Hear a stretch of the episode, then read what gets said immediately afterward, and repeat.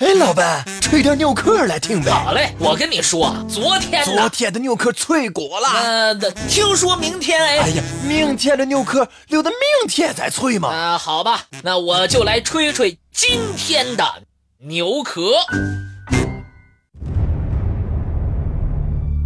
漫漫历史，如同一条长河，它把人类托举到了文明的巅峰。但是，很多文明正在慢慢消失。吹牛壳特别策划：正在消失的古文明。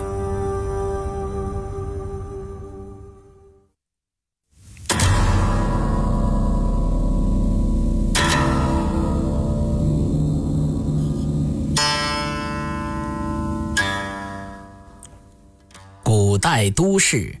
一般筑城设防，国家则在边界和重要之处设置关隘，凭险据守。这些古代关隘遍布全国各地，是我国古代优秀历史文化的重要积淀。它们以其独特的风格，构成了古代交通设施中一道。亮丽的风景线。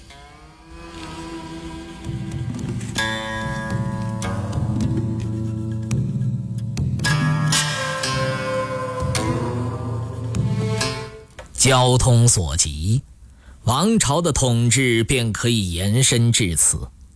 因此，历代为加强统治、发展交通，都致力于开辟和整修道路。如秦直道、驰道、栈道、丝绸之路等等。同时，在这些古道上也是都设置了许多的关隘。一路飞扬的马蹄声为道道关隘所隔断。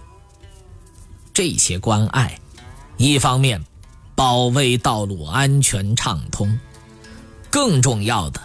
是关塞又有控制交通的一部分，限制行旅必须由关出入，在这个意义上又限制了道路的顺畅。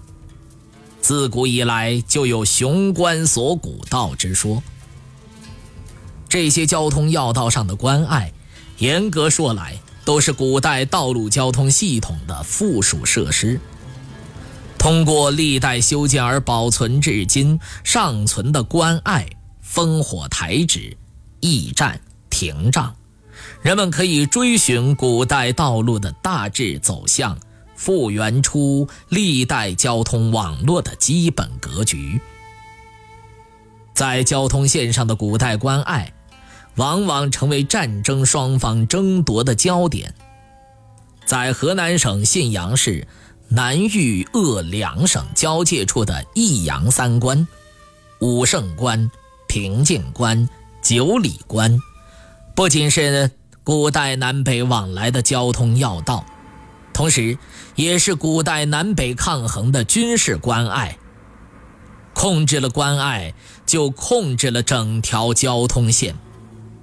因此，交通线上的关隘和交通线一样。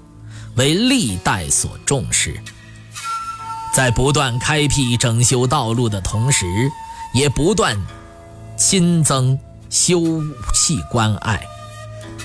古人不仅在陆路交通线上设置关隘，在水陆交通线上也设置关隘，进行军事防卫，管理水上交通和征收关税。关随路兴。位于交通线上的古关隘兴衰，也和交通线息息相关。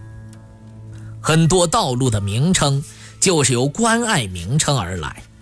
许多关隘兴起，那正是因为道路的畅通，同时，也因为交通线的改道而废弃。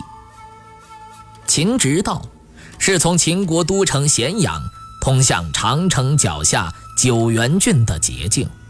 是通往北方防御匈奴的高速公路性质的帝国大道。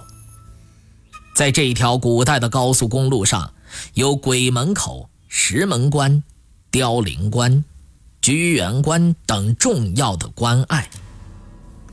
鄂浙江杭州经安吉至安徽宣州的杭宣古道上，有独松三关，也就是百丈关、幽灵关和独松关。其他两关现在已经不存在了，唯有独松关遗迹尚存。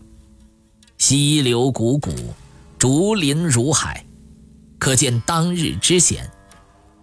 仙霞关路。是杭州到福州的进阶之路。唐末黄巢转战浙江，即由此剖山开路。